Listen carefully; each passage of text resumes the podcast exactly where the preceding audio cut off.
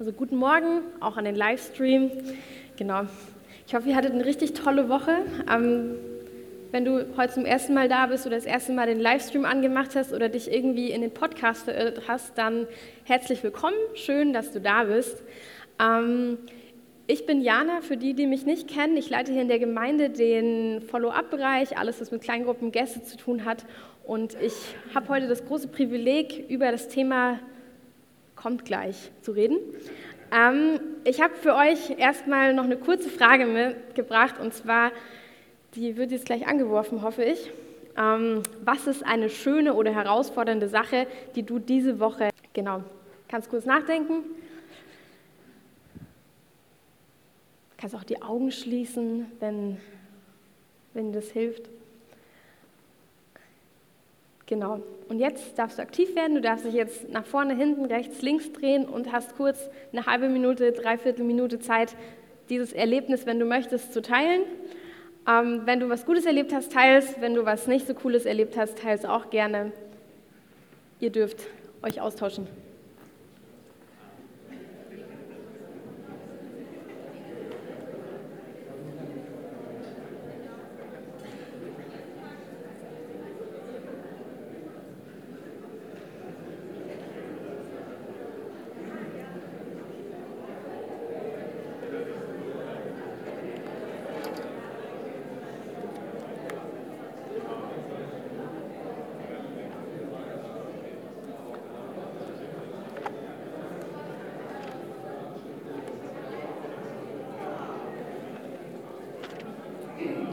Wenn du gerade zu Hause am Livestream sitzt, kannst du es einfach reintippen. Das, dann kriegen wir auch mit, was du so gemacht hast die Woche.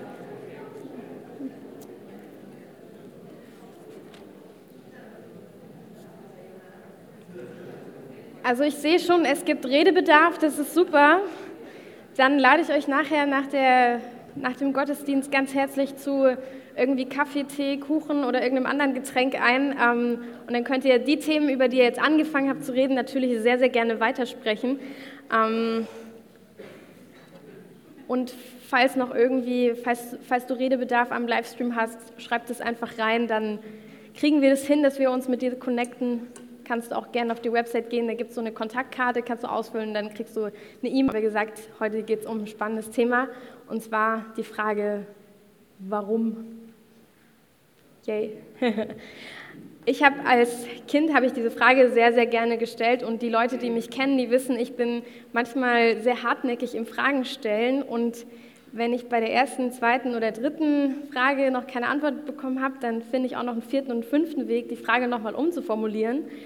Und ähm, genau, ich finde es sehr, sehr spannend, den Status quo zu hinterfragen und mich nicht mit dem Ist-Zustand zufrieden zu geben. Und genau diese Frage macht es ja dieses, warum ist etwas so? Ich, ich nehme nicht nur an, so, okay, das ist so, weil wir es schon immer so machen. Die letzten 50 Jahre hat es ja auch geklappt. Ähm, deswegen machen wir es einfach so. Wir haben zum Beispiel bei mir in der Arbeit haben wir noch Windows 7. Das funktioniert noch ganz gut. Aber, aber ich sag mal so, gibt mittlerweile Windows 11, oder? Genauso mit ganz coolen abgerundeten Ecken und sowas. Windows 7 hat auch abgerundete Ecken, sieht aber trotzdem noch ein bisschen anders aus. Genau. Aber ich frage gern, warum machen wir es so? Wenn, wenn Sachen gut sind, dann ist es ja auch gut, wenn man sich mal wieder erinnert, warum läuft es denn gut? Und einfach sich nochmal zu vergewissern, hey, das, das ist wirklich gut, wie wir das machen. Aber wenn es nicht gut läuft, dann ist es vielleicht auch gut, sich zu fragen, hey, was können wir verändern, dass es besser läuft? Oder was können wir, was können wir vielleicht neu in unserem Herzen nochmal bewegen, um einfach vielleicht auf eine neue Art und Weise Dinge zu tun. Diese Frage wird uns auch im Laufe des Jahres, der Manu hat es vorher schon kurz gesagt, wird uns immer wieder beschäftigen und ich möchte dich ermutigen, wie gesagt, zu Hause am Livestream, im Podcast oder auch hier, frag die Frage dieses Jahr häufig. Warum tust du, was du tust? Warum, den du dich umgibst? Warum bist du mit der Person verheiratet, mit der du verheiratet bist? Warum hast du die Kinder, die du hast? Das ist so, das ist dann auch noch in Gottes Hand. Aber es lohnt sich, Dinge zu hinterfragen, um auf vielleicht eine, eine neue Art und Weise, wie ich gerade meinte, auf eine neue Art und Weise Sachen nochmal einfach sich. Betet ihr alle mal kurz Hand hoch oder auch gern irgendein Signal in den Chat? Wer betet? In irgendeiner Form hat schon mal gebetet, darüber nachgedacht zu beten. Ich sehe hier vorne, ähm, wird nicht gebetet. Das ist, ich lege es euch ans Herz, ist cool. Aber dann ist die Predigt was für euch.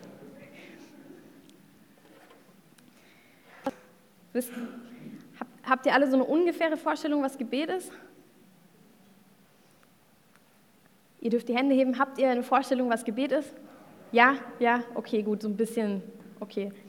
Ich habe euch mal Wikipedia mitgebracht, ja, da ist es schon, was Wikipedia dazu sagt. Und zwar, Wikipedia sagt, das Gebet, althochdeutsch Gibet, eine Wortbildung zu bitten, das Verb beten entstand später, bezeichnet eine zentrale Glaubenspraxis vieler Religionen. Es ist eine verbale oder nonverbale, rituelle oder freie Zuwendung an transzendente Wesen, Götter, Gottheiten. Doch eigentlich gut zusammengefasst, oder?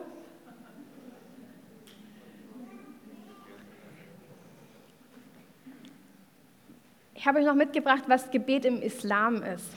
Es gibt zwei Arten von Gebete im Islam. Es gibt einmal das ähm, spontan und freiwillig gesprochene Gebet, die, das heißt Dua, und dann gibt es noch das rituelle Pflichtgebet, was fünfmal am Tag gesprochen wird, und es heißt Salat.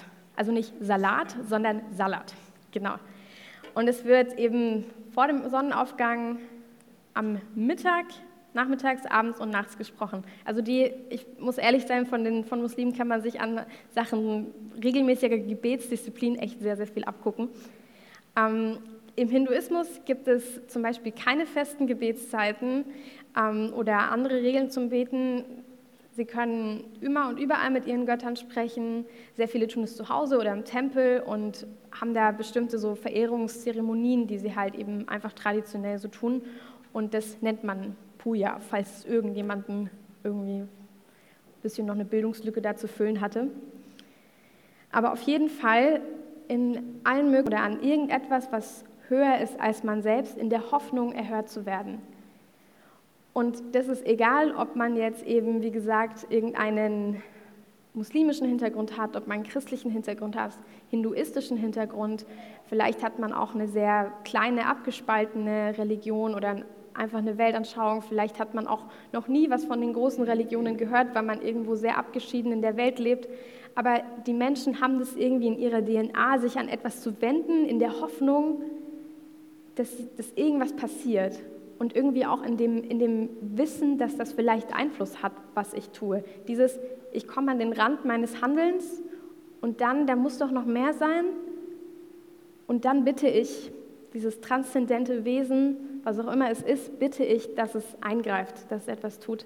Und damit erkennt man an, erkennt dieser Mensch an, der sich an dieses transzendente Wesen richtet, ich bin nicht die, ich bin nicht die Größe dieser Welt, sondern es gibt etwas, was noch höher ist als ich. Und das ist eine sehr, ich finde es eine sehr spannende Sache, dass das wirklich, egal zu welcher Zeit, egal welche Weltanschauung, egal welcher kulturelle Hintergrund, das findet man immer. Es gibt ganz wenige Ausnahmen, aber also es, wie gesagt, man, es ist was, was man immer findet eigentlich. Bei uns prägt sich gerade so ein bisschen diese Säkularität und dieser Atheismus gesprochen als Kind oder vielleicht doch in der hoffnungslosen Situation, aber jeder hatte in irgendeinem Punkt schon mal zumindest so einen Hauch damit zu tun. Und Jetzt ist natürlich die Frage, warum beten wir zu dem christlichen Gott und warum nicht zu einem anderen Gott? Vielleicht ist das eine Frage, die wir mal in einer anderen Predigt irgendwie behandeln können. Warum glauben wir? Ähm, denke, da haben wir dieses Jahr bestimmt noch ein paar Möglichkeiten, das zu stellen, diese Frage. Aber wir glauben an den Wahrheitsgehalt der Bibel und deswegen beten wir zum Gott der Bibel. Wir beten zum Gott, der sich in Jahwe Vater, Sohn, Heiliger Geist offenbart hat. Und genau, da können wir jetzt mal die nächste Folie haben. Wir können beten für uns Christen, aber auch in den meisten anderen Glaubensströmungen, Glaubensrichtungen können wir es definieren als Beten ist ein Kontakt aufnehmen zu Gott. In irgendeiner Form, rituell, frei, aber wir nehmen Kontakt auf in irgendeiner Form. Das heißt, beten ist kein Selbstgespräch. Ich habe ein, ich weiß nicht, ob ihr aus der Schule noch dieses Sender-Empfänger-Ding kennt, aber es gibt einen Adressaten für das, was ich zu sagen habe, für meine Anliegen. Es kann eine verbale oder auch eine nonverbale Kontaktaufnahme sein. Also man kann ja im Stillen beten, man kann, wir haben die Hoffnung und irgendwie das Vertrauen, dass das Einfluss hat, was ich sage, was ich an, dieses, an diesen Gott richte, dass es Einfluss auf diese Welt hat. Und das heißt auch, dass diesem Gebet, dass, es eine, dass diesem Gebet eine Herzenshaltung vorausgehen muss. Und eine Erkenntnis, beziehungsweise das Hoffen, dass diesem, beziehungsweise ähm, im alten Israel fehlen ähm, da bestimmte, also im Hebräischen, da gibt es nicht ein Wort, wie wir es im Deutschen haben für Gebet, sondern gibt es ganz viele verschiedene. Ich habe euch jetzt mal gespart, euch da jetzt hier die ganzen Lexikon, also ich habe hier so bestimmt zwölf oder dreizehn Begriffe noch in Hebräisch hinzuwerfen. Aber es gibt Wörter, ähm, die werden zusammengefasst für ähm, mit und zu Gott sprechen. Und da gibt es dann zum Beispiel mit und zu Gott sprechen, Gott suchen, ihn befragen oder fragen. Dann gibt es Begriffe für eine klagende, bittende Haltung oder für eine dankende, lobende Haltung. Da gibt es Worte wie, da gibt es Worte wie rufen, schreien, Klage, Bittgebete, es gibt, es gibt gnädigt sein bzw. um Gnade bitten den Begriff, es gibt Dank, Opfergebete, es gibt Rühmen, Loben, Preisen, es gibt Ruhm, Lob, Preisgebet, es gibt Fürbitte. Und im Neuen Testament, da gibt es eine coole Stelle aus dem Timotheus, die steht da auch schon mit da. So ermahne ich nun, dass man von allen Dingen tue, Bitte, Gebet, Fürbitte und Danksagung für alle Menschen und hier werden die vier Hauptbegriffe im Griechischen zusammengefasst, was das, ähm, das wird hier in dem Vers erwähnt. Gebet, Bitte, Danksagung und Fürbitte für alle Menschen. Soweit jetzt erstmal, sondern ich, ich wende mich an diesen offenbarten Gott, Jahwe, in Christus, im Heiligen Geist, im Vater, und das sind die Arten und Weisen, auf die man das tun kann. In diesen Formen taucht es auf. Ich habe euch mal noch ein paar Gebete aus der Bibel mitgebracht. Und zwar haben wir einmal ähm, ein Gebet von David. Glaubt es? Genau. Und zwar ähm, aus Psalm 86, 11 bis 13. Also, lehre mich, Herr, deinen Weg, dass ich gehe in Treue zu dir. Richte mein Herz auf das eine, deinen Namen zu fürchten. Mein Herr und mein Gott, ich will dir danken mit ganzem Herzen. Ich will deinen Namen ehren auf ewig, den Groß der Unterwelt. Also hier auch David betet und dankt Gott. Dann gibt es noch die Klagelieder, ähm, die, by the way, die werden traditionell Jeremias zugeschrieben dass er die geschrieben hat, aber man ist sich nicht so ganz sicher, aber es würde zumindest in die Zeit gut reinpassen. Und zwar steht in Klagelieder 3, 1 bis 3, ich bin der Mann, der viel gelitten hat unter den zornigen Schlägen des Herrn. Ich bin es, den er vor sich hertrieb, immer tiefer in die dunkelste Nacht. Immer nur mich traf seine Faust, Tag für Tag, ohne einzuhalten. Und dann haben wir noch das ganz bekannte und berühmte Gebet von Jesus im Garten Gethsemane, ähm, das er gesprochen hat, kurz bevor er ähm, zur Kreuzigung verhaftet wurde. Er hat, seine, er hat seine Freunde, seine Jünger gebeten, mit ihm zu beten. Die sind dann eingeschlafen und er hat gebetet. Also er ging erst ein Stück weiter, warf sein Gesicht auf den Boden, warf sich auf sein Angesicht und betete. Mein Vater, wenn es möglich ist, geht dieser Kelch vorüber, aber nicht wie ich will, sondern wie du willst. In manchen Übersetzungen steht, ähm, lass diesen Kelch an mir vorübergehen. Also auch eine ganz verzweifelte Situation, in der Jesus hier betet.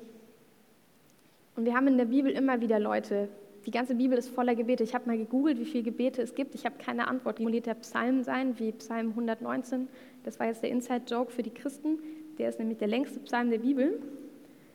Ähm, aber Menschen beten, fasten, bitten um Segen, bitten um Wunder in der Bibel. Und wir sehen, dass diese Menschen das in unterschiedlichsten Lebenssituationen tun, dass sie das aus den unterschiedlichsten Momenten heraus tun, dass sie das aus, wie Jesus hier, aus einer tiefen Verzweiflung, dieses Mein Tod steht kurz bevor sprechen, dass sie das aus einer großen Freude und einer großen Dankbarkeit sprechen, dass sie eine Verheißung von Gott erhalten haben und ihn und Gott nochmal erinnern wollten, hey, du hast mir das doch versprochen. Und genau, wenn wir uns jetzt, wenn wir uns jetzt die Gebete nochmal anschauen, dann müssen wir uns nochmal den Adressaten und den Betenden anschauen. Es scheint irgendwie, dass es einen Unterschied zwischen einer religiösen Gebetspraxis gibt und irgendwie einer bestimmten Tiefe, die diese Beter hier haben. Und es finde ich ganz spannend, was da vielleicht dahinter steckt. Jesus wendet sich wirklich in der Stunde seines Todes. Er weiß, ich werde gleich verhaftet.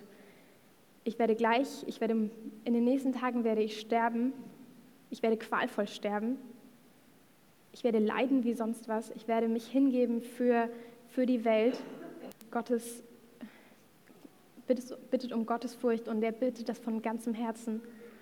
Und der Beter im Klagelied, der ist zutiefst bewegt und zutiefst verzweifelt und er fühlt sich, als würde Gott ihn, als würde Gott ihn die ganze Zeit bestrafen und als würde Gott ihn die ganze Zeit nur umhertreiben. Es gab damals natürlich so eine Art gewisse Gebetspraxis. Wir haben das ja auch. Wir haben, weiß ich nicht, wenn ihr Kids habt, dann betet ihr vielleicht vor dem Essen und wenn ihr nicht Kids habt, empfehle ich das auch. Ähm, vielleicht betet man abends vor dem Einschlafen. Also man hat so gewisse Routinen auch im Gebet. Und trotzdem, also diese Gebete, das sind wirklich keine typischen Einschlafgebete oder irgendwie typischen Danke fürs Mittagessen Gebet. Gott, von dem sie sich was erhoffen. Aber warum tun sie das? Warum tun sie das? Bringt es irgendwas? Und die Bibel sagt, ja, es bringt was. Und warum bringt es was? Weil es, weil es diesen Gott interessiert. Das gesamte Alte Testament ist ähm, Jahwe damit beschäftigt, immer wieder sein Volk zu segnen, das Volk Israel zu segnen. Er segnet erst Abraham, schenkt ihm einen Sohn im hohen Alter. Das ist an sich schon ein riesiges Wunder. Und dann über die Generationen hinweg versucht Jahwe immer wieder sein Volk für sich zu gewinnen. Er wirbt um dieses Volk richtig wie ein, wie ein verliebter Mann vielleicht um seine Frau wirbt. Er geht, er geht, dieser, er geht dieser er geht diesem Volk nach und wenn es, wenn es sich abwendet und zu anderen Göttern betet, sagt er, ich bin gnädig und gerecht, es kommt Gericht, aber ich bin, ich bin gnädig und ich segne dich wieder, Israel. Und sie lassen sich immer, Israel ist in so einer Region, wo sie sich immer wieder von allen möglichen anderen Gebetspraxisen, Gebetspraxen anstecken lassen, wo immer ganz viele andere Götter und ähm, Götzenverehrungen sind. Und Gott ist immer wieder da. Er, er, er sucht dieses Volk. Es interessiert ihn alles, was dieses Volk betrifft. Und zum Menschen wird nahbar und durch seinen Tod als Opfer für die gesamte Menschheit gibt er sich hin und zeigt hier wieder, er hat eine tiefe Liebe, er er kümmert sich, es interessiert ihn. Wir sind ihm nicht egal, die Menschheit ist ihm nicht egal. Nicht nur sein Volk Israel ist ihm nicht egal, sondern alle seine menschlichen Geschöpfe sind ihm nicht egal. Und Jesus stirbt nicht nur für die Juden damals, er stirbt für alle. Er stirbt, damit alle Menschen ewiges Leben haben, wenn sie an ihn glauben, dass sie nicht verloren gehen und mit ihm in Ewigkeit Gemeinschaft haben können. Er liebt, er liebt einfach unendlich. Also es ist, es ist so einfach, aber er liebt unendlich. Und diese Beter, die haben das erkannt. Die beten nicht aus einer Pflicht, die beten nicht aus einer religiösen Praxis, sondern sie beten aus dieser Erkenntnis heraus, das ist dieser Gott, der sich für mich interessiert er möchte mich segnen. Ich habe das schon Jahrhunderte, Jahrtausende gesehen in der Vergangenheit bei meinem Volk. Und ich habe es in meinem eigenen Leben gesehen. Und Herr, ich bitte dich, dass du dich mir wieder zuwendest. Ich möchte dir den Raum geben, dass, dass, du, Herr, nimm meine wenige Zuwendung, die ich habe, und gib mir, was du hast, Herr. Ich brauche dich. Das haben sie erkannt. Und ich habe ich hab richtig, also in der Vorbereitung, ich saß so am Laptop und ich habe so getippt und ich war so richtig bewegt, ich habe richtig geweint. Es ist, ich finde es so, so wahnsinnig faszinierend und so ist die Vollkommenheit der Liebe. Und es ist wirklich einfach. Warum beten diese Leute? Weil sie wissen, Gott interessiert es. Er sieht sie.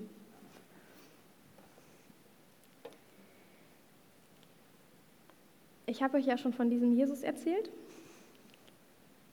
Und dieser Jesus, der hat zwölf für uns beten. Und Jesus hat darauf was richtig Starkes und Krasses geantwortet. Ähm, da bräuchten wir mal gerade die Stelle aus dem Matthäus. Und zwar Matthäus 6, Vers 5. Wenn du betest, sollst du nicht sein wie die Heuchler, denn sie stellen sich gern in den Synagogen und an den Straßenecken auf und beten, um von den Leuten bemerkt zu werden. Wahrlich, ich sage euch, ich habe ihren Lohn, sie haben ihren Lohn schon empfangen. Du aber, wenn du betest, geh in dein Kämmerlein und schließe deine Türe zu. Bete zu deinem Vater, der im Verborgenen ist.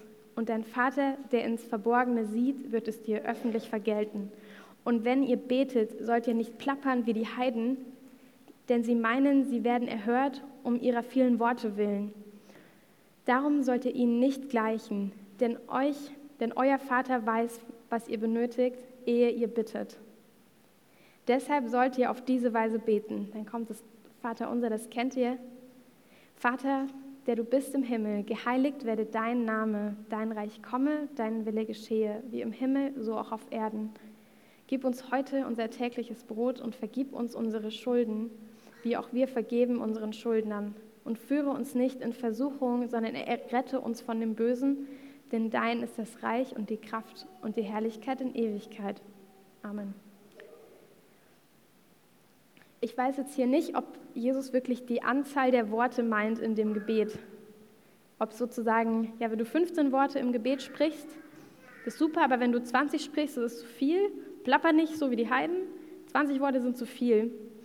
Ich glaube, das meint er hier nicht. Er meint die Herzenshaltung. Er will seinen Jüngern nicht beibringen, ein einziges Gebet ist das richtige Gebet, sondern er will ihnen beibringen, sie sollen sich an ihren Vater wenden und er weiß, was, was sie beschäftigt. Er sieht sie im Verborgenen, er sieht dich im Verborgenen. Er weiß um deine Situation, er hört dir zu und du, du sollst und musst nicht zur Schau stellen, welche großartigen und salbungsvollen Worte du sprechen kannst, sondern er sucht dein ehrliches Gebet, er sucht deine ehrliche Hinwendung zu ihm. Und es machen die Beter. David ist ehrlich dankbar.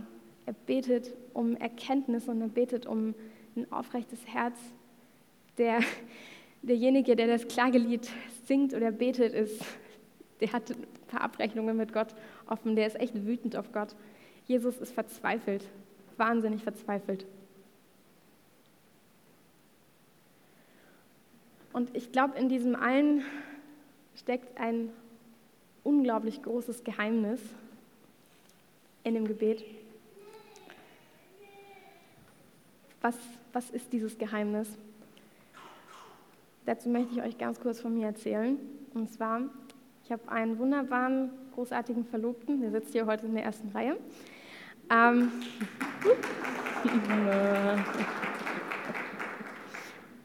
und die beste Freundin, die ich mir je wünschen könnte. genau. Und es, es gibt Tage, mit Tirza jeweils eine halbe, dreiviertel Stunde telefoniere und später am Abend rufe ich dann noch mal kurz bei Tirza an, weil aber auch wirklich nur ganz kurz. 20 Minuten habe ich nur Zeit, muss auflegen, muss ins Bett. Und dann, naja, dreieinhalb Stunden später, um zwei Uhr nachts, also sorry an deine Eltern, ähm, dann 2 Uhr nachts, ich glaube, wir hatten auch schon mal später geschafft, ähm, legen wir dann auf. Das kommt jetzt zwar nicht täglich vor, aber das ist auch wirklich kein Einzelfall. Ähm, und es ist auch nicht die einzige Kommunikation, die wir so haben, sondern einen Tag hinweg schreiben wir, ich schreibe meinem Verlobten, ich schreibe meiner besten Freundin Ähm, in der Woche habe ich zwei Date Nights, manchmal bin ich noch spontan Gottesdienst und dann vielleicht noch mal so. Ähm, zwischendurch schreiben wir immer, zwischendurch rufe ich, also ich komme von, komm von Lucien, gehe dann zur U-Bahn ähm, und dann, weil ich von Luciens Haustür bis zur U-Bahn das nicht alleine schaffe, brauche ich einen Gesprächspartner, das ist dann Tirza. Und wenn wir uns dann am nächsten Tag in der Gemeinde sehen oder ich am nächsten Tag in der Gemeinde zu tun habe, dann kriege ich zwei Minuten kurz eine Umarmung von der Tirza. Also es gibt dann nicht viel, es gibt dann einen, hey, schön dich zu sehen, gut siehst du aus, du auch, ähm, ich habe dich lieb, ich dich auch, okay, tschüss, hab ein Meeting. Ähm, genau, wahlweise meinem Verlobten sage ich natürlich auch, ich liebe dich, das ist natürlich noch ein bisschen tiefer und kraftvoller. Man macht sich viele Komplimente, man hat bestimmte Ausdrücke der Wertschätzung gegenübereinander, also so gegenseitig, finde ich ganz, eine ganz nette Sache. Ähm, wer das nicht hat, kann ich empfehlen, so gute Freunde oder auch einen Verlobten kann ich also wirklich weiterempfehlen. Ähm, und das sind zwei Menschen, mit denen ich das beste Jahr meines Lebens verbracht habe, nämlich mein letztes Jahr. Bei mir war es bis jetzt immer so, dass mein, Be mein bestes Jahr mein letztes Jahr war. Ich hoffe, dass das auch so bleibt. Ähm, und die haben mich in echt schwierigen Zeiten supportet. Ich habe letztes Jahr, war ich ja Anfang des Jahres echt krank, wo es mir nicht gut ging. Da waren sie für mich da. Ähm, oder auch zwischendurch mal wieder. Ich habe zwischendurch jetzt sowas, ich habe sowas mit Angst entwickelt, wo ich dann ab und zu einfach eine, einen Angstschub habe, einfach so. Und dann dieses so, dieses, wenn ich richtig coole Sachen erlebt habe, wenn ich irgendwie, ich arbeite ja im, im Möbelhaus und wenn ich ähm, da irgendwie einen richtig tollen Tag hatte, richtig gutes Kundengespräch hatte, dann auch so, hey, ich bin richtig stolz auf mich, ich habe heute irgendwie bis hier irgendwie, eine, irgendwie was beraten oder so. Und also es sind zwei Personen, mit denen ich echt alles teilen kann. Und egal wie viel Zeit ich mit den beiden verbringe, es, es reicht mir nicht. Ich will mehr. Ich habe natürlich auch noch ganz viele andere liebe Leute in meinem Leben, Gemeinde, natürlich ähm, Kollegen, Familie, Freunde hat man. Ähm, aber ich will mal bei den beiden bleiben. Bei den beiden weiß ich, sie interessieren sich aufrichtig für mich und das haben sie auf unglaublich viele, ja, intensive, tiefe Arten immer wieder gezeigt. Und ich interessiere mich aufrichtig für sie. Ich interessiere mich dafür, wie es ihnen geht. Ich weiß, sie feuern mich an, sie sind meine größten Supporter im Leben. Ähm, sie halten schlechte Nachrichten genauso aus, wie sie sich mit meinen guten Nachrichten freuen. Und wenn ich mal wieder irgendwie, jeder hat ja so seine Baustellen im Leben, wo er auch immer mal wieder irgendwie schuldig wird, wo er irgendeine Sünde begeht. Ich weiß, da werde ich nicht verurteilt. Also es sind die beiden Personen, mit denen ich das teilen kann.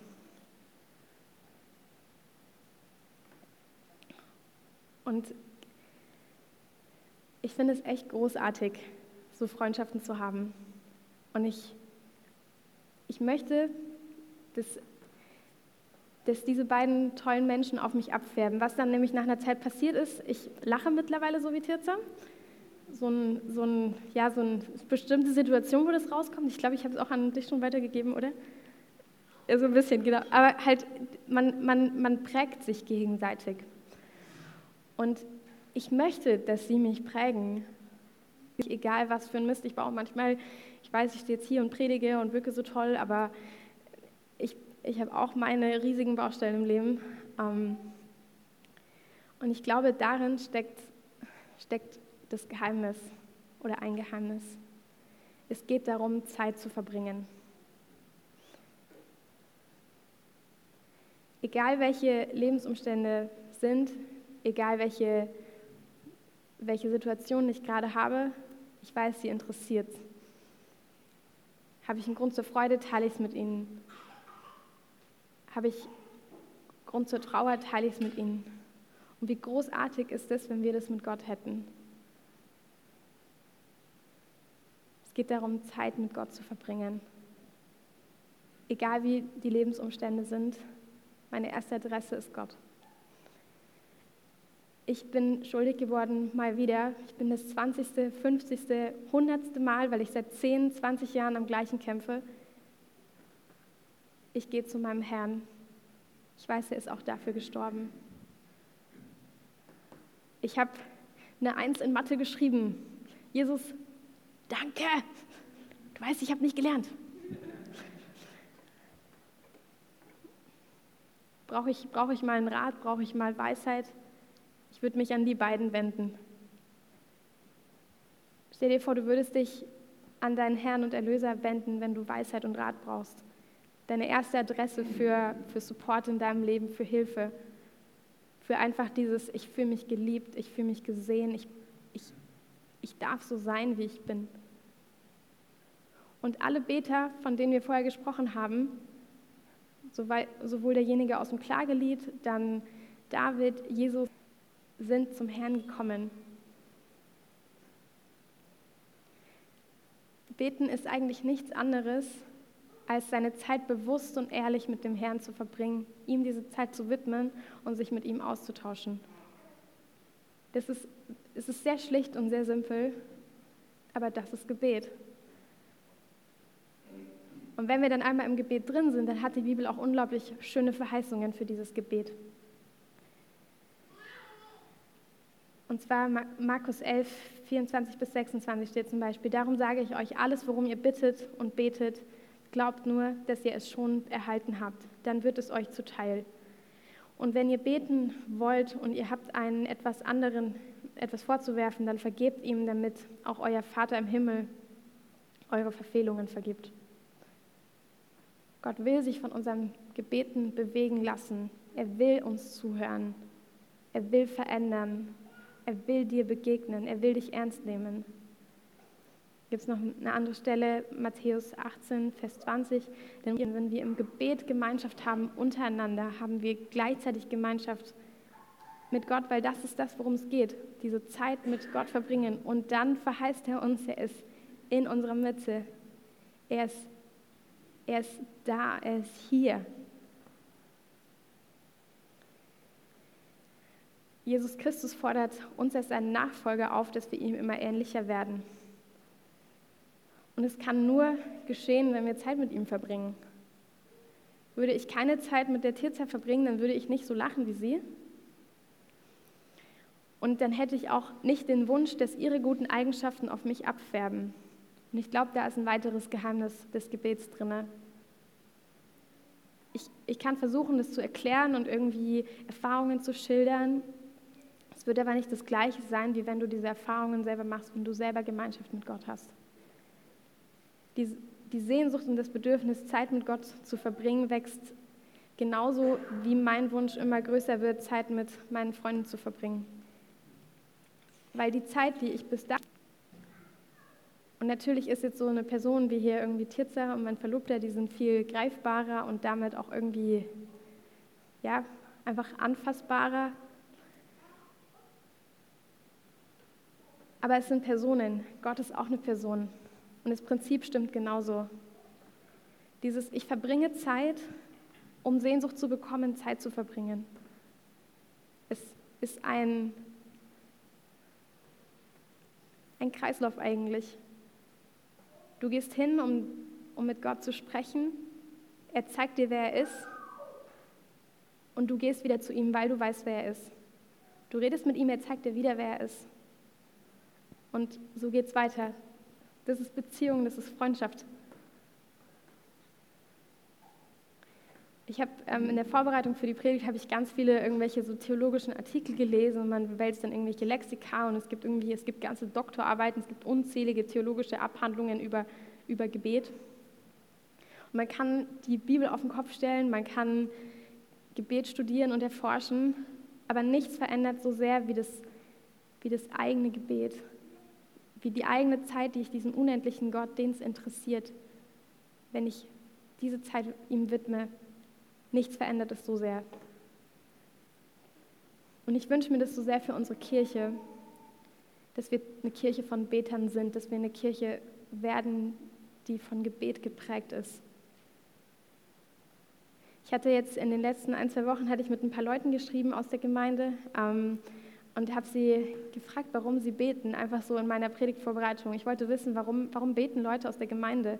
Und die meisten haben in irgendeiner ähnlichen Form viele Sachen geantwortet, aber vor allem, weil sie Beziehungen annehmen wollen und ihm diese Nähe entgegenbringen wollen auch. Und Gott zwingt dich nicht, mit ihm zu reden. Du musst nicht mit ihm reden. Wenn du nicht willst, so alles cool.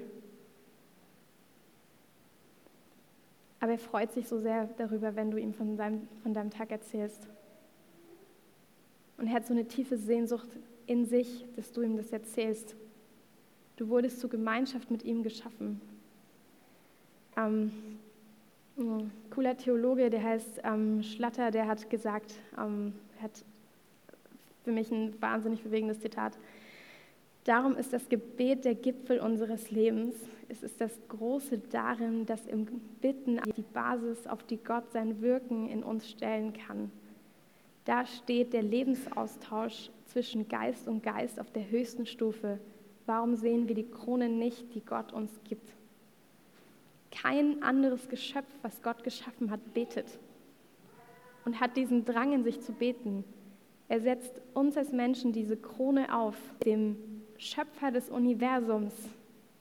Der hat Galaxien geschaffen. Der hat vor einer echt sehr langen Zeit diese Erde hier geformt. Und du selber wusstest wahrscheinlich noch nicht, dass du hier irgendwie jetzt heute hier sitzt. Er hat dich für diese Gemeinschaft geschaffen. Nimm sie in Anspruch. Nimm diese Gemeinschaft, zu der du berufen und geschaffen bist, nimm sie in Anspruch.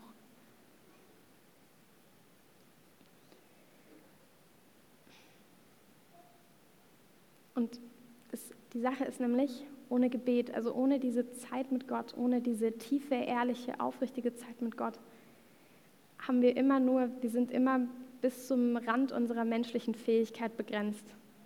Danach fängt Gottes Handeln an. Und wenn ich in mein Leben schaue, mein Handeln ist meistens sehr arg begrenzt, auch wenn ich mir manchmal versuche, was anderes einzureden. Wenn du dir mehr Tiefe in deiner Kleingruppe wünschst, hast du schon gebetet. Ein Arbeitskollege ist gerade ein bisschen anstrengend, hast du schon gebetet. Deine Frau oder dein Mann gehen dir gerade tierisch auf den Wecker, hast du schon gebetet. Bist du damit schon bei Gott gewesen? Die Kinder dürfen sich mal die Ohren zuhalten. Ähm, du wünschst dir ein besseres Intimleben mit deinem Ehepartner. Hast du schon gebetet? Du hast eine Krankheit von einem Angehörigen gerade, du bist selber krank, du hast einen Schicksalsschlag. Hast du schon gebetet?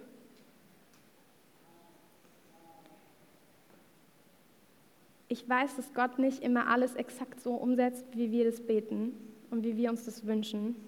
Und ich weiß auch aus eigener Erfahrung, wie niederschmetternd das sein kann und wie verzweifelnd es sein kann.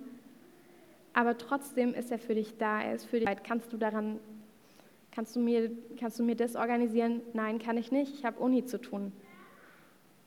Gott hat gute Gründe, warum er manche Sachen nicht tut. Wir wissen diese Gründe nicht, aber da fängt dann der Glaube an. Wir sagen, Herr, ich vertraue dir, dass ich mit meinem Anliegen bei dir gut aufgehoben bin. Ich weiß, mit meinen Anliegen bin ich bei den beiden hier vorne gut aufgehoben. Sie verurteilen mich nicht, ich fühle mich nicht bei ihnen schuldig. Sie freuen sich ehrlich aufrichtig für mich. Und dieses, wenn das zwei Menschen können, wie viel krasser wird es Gott können? Wie viel krasser wird Gott für dich da sein wollen? Gott ist kein kosmischer Wunschautomat, du wirfst ein Gebet rein und du kriegst unten dann irgendwie deine Gebetserhörung raus. Er ist ein Gegenüber, der dir mit Weisheit und Führung zur Seite steht, der größer ist als du, dem du vertrauen darfst, der bessere Wege für dich hat, als du dir es jemals erträumen könntest, der der dir antwortet durch Wunder wie geheilte Krankheiten. Er will dir neue Hoffnung schenken, neue Perspektive, ein unerwarteter Segen, vielleicht Friede oder Gewissheit. Und ich frage mich manchmal, Herr, ich habe doch so häufig gebetet, warum, warum hatte ich letztes Jahr diese schwere Depression? Warum ging es mir monatelang so schlecht? Wieso konnte ich so lange nicht in die Arbeit gehen? Warum war ich so verzweifelt? Warum habe ich gedacht, ich werde meinen Glauben verlieren? Und mittlerweile weiß ich, okay, ich musste da vielleicht durchgehen, um heute woanders zu stehen, um Leute, die vielleicht jetzt mit ähnlichen Dingen kämpfen, besser nachvollziehen zu können. Natürlich war das keine schöne Zeit und ich habe natürlich gebetet, Herr, nimm das von mir. Aber das, was jetzt daraus erwachsen ist, ist, ist viel größer, als hätte er es mir einfach weggenommen. Deswegen, auch wenn es gerade vielleicht schwierig ist, ich möchte dich ermutigen, Gott hat einen Plan dahinter, Gott hat einen Weg für dich, Herr sein 2. Mose 33, Vers 10, da steht, und der Herr redete mit Mose von Angesicht zu Angesicht, wie ein Mann mit seinem Freund redet. Lasst uns sein wie Mose, lasst uns Freunde mit Gott sein. Lasst uns nicht nur Freunde mit Menschen sein, sondern lasst uns Freunde mit diesem ewigen, unendlichen, sich für dich interessierenden Gott sein. Also, was ist Gebet? Gebet ist Austausch mit deinem himmlischen Vater, mit deinem guten Hirten und Freund, mit dem Heiligen Geist, der alles, was Gottes Willen entspricht, in dir wirkt. Beten ist absolut vertraulich. Im Gespräch mit Gott kannst du sein, wer du bist. Vor ihm alle Scham, alle Schuld spielt keine Rolle. Jesus ist dafür gestorben. Und jetzt, warum bete ich? Warum bete ich? Ich bete, weil er Gott ist. Weil wir zur Beziehung mit Gott geschaffen sind. Weil Gott unser Herz durch Gemeinschaft mit ihm verändern möchte. Er, weil er Gebete erhören will. Und weil ihm alle, alles Lob und alle Hingabe gebührt. Also meine Ermutigung und Herausforderung für dich am Livestream, im Podcast, auch hier, kannst du vielleicht weitermachen. Warum tust du, was du tust? Warum betest du? Und wenn du auf eine Ecke stößt, warum solltest du dich hier vielleicht verändern lassen? Verbring Zeit mit deinem Gott. Lass dir von ihm zeigen, wie dein Gebetsleben sich verändern darf. Kommen können. Ich würde mit einem Gebet starten, Zeit mit Gott verbringen. Und ihr dürft euch dann selber einfach für euch ganz kurz anschließen. Jesus Christus, Vater, Heiliger Geist, du bist drei in eins. Ich danke dir, dass du da bist. Ich danke dir, wir sind die Krönung deiner Schöpfung. Herr, wir haben das Privileg, dir nah sein zu dürfen. Herr, ich bitte dich, hilf uns, dieses Privileg in Anspruch zu nehmen. Herr, zeig uns, wo wir unser Gebetsleben haben schleifen lassen, wo wir die Zeit mit dir vernachlässigt haben, Herr. Ich bin die Erste, die da anfangen muss. Herr, zeig uns, zeig uns, wo wir mehr Gemeinschaft mit dir haben, haben können. Herr, wir wollen eine Sehnsucht haben nach dir. Wir wollen durch die Zeit mit dir inspiriert werden zu neuer Sehnsucht, zu neuer Zeit mit dir. Ja. Und ich danke dir so sehr, auch wenn, wenn heute jemand dabei ist, der vielleicht noch nie mit dir geredet hat, dass du sein Gebet hörst, dass du dich dafür interessierst, dass du ihm so nahestehen möchtest, wie man einem guten Freund nahestehen kann. Und da du der ewige Gott bist, wirst du dieser Person noch umso viel tiefer nahestehen. Ich danke dir so sehr dafür.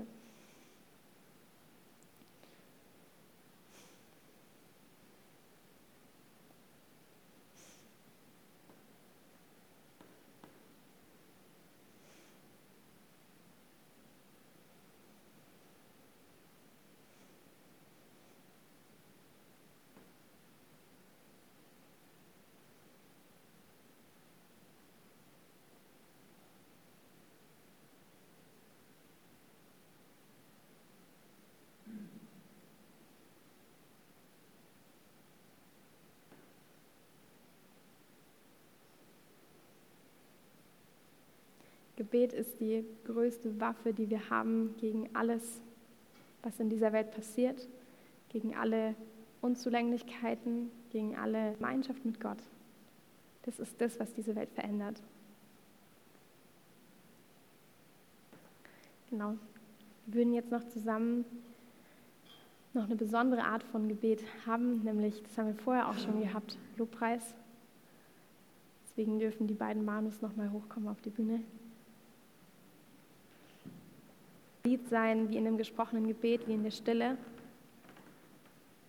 Es geht um dein ehrliches Herz. Es geht um deine aufrechte Intention, diesem Gott begegnen zu wollen.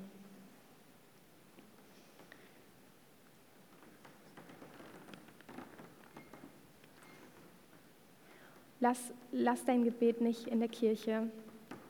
Nimm dein Gebet wirklich mit nach Hause. Nimm deine Zeit mit Gott von Sonntag mit zu dir nach Hause. Und da wirst du sehen, es wird sich viel verändern, wenn du das tust. Und wie gesagt, egal ob du schon Jahrzehnte im Glauben bist und viele Wunder und Zeugnisse erlebt hast oder ob du gerade am Anfang stehst mit Gott. Es lohnt sich, es ist absolut lebensverändernd und es ist das, warum du existierst. Du existierst für die Gemeinschaft mit diesem Gott. Und so hart es klingt, wenn du davon wegläufst, hast du deinen Existenzgrund verfehlt. Aber umso schöner, wenn du diesen Platz an Gottes Seite einnimmst.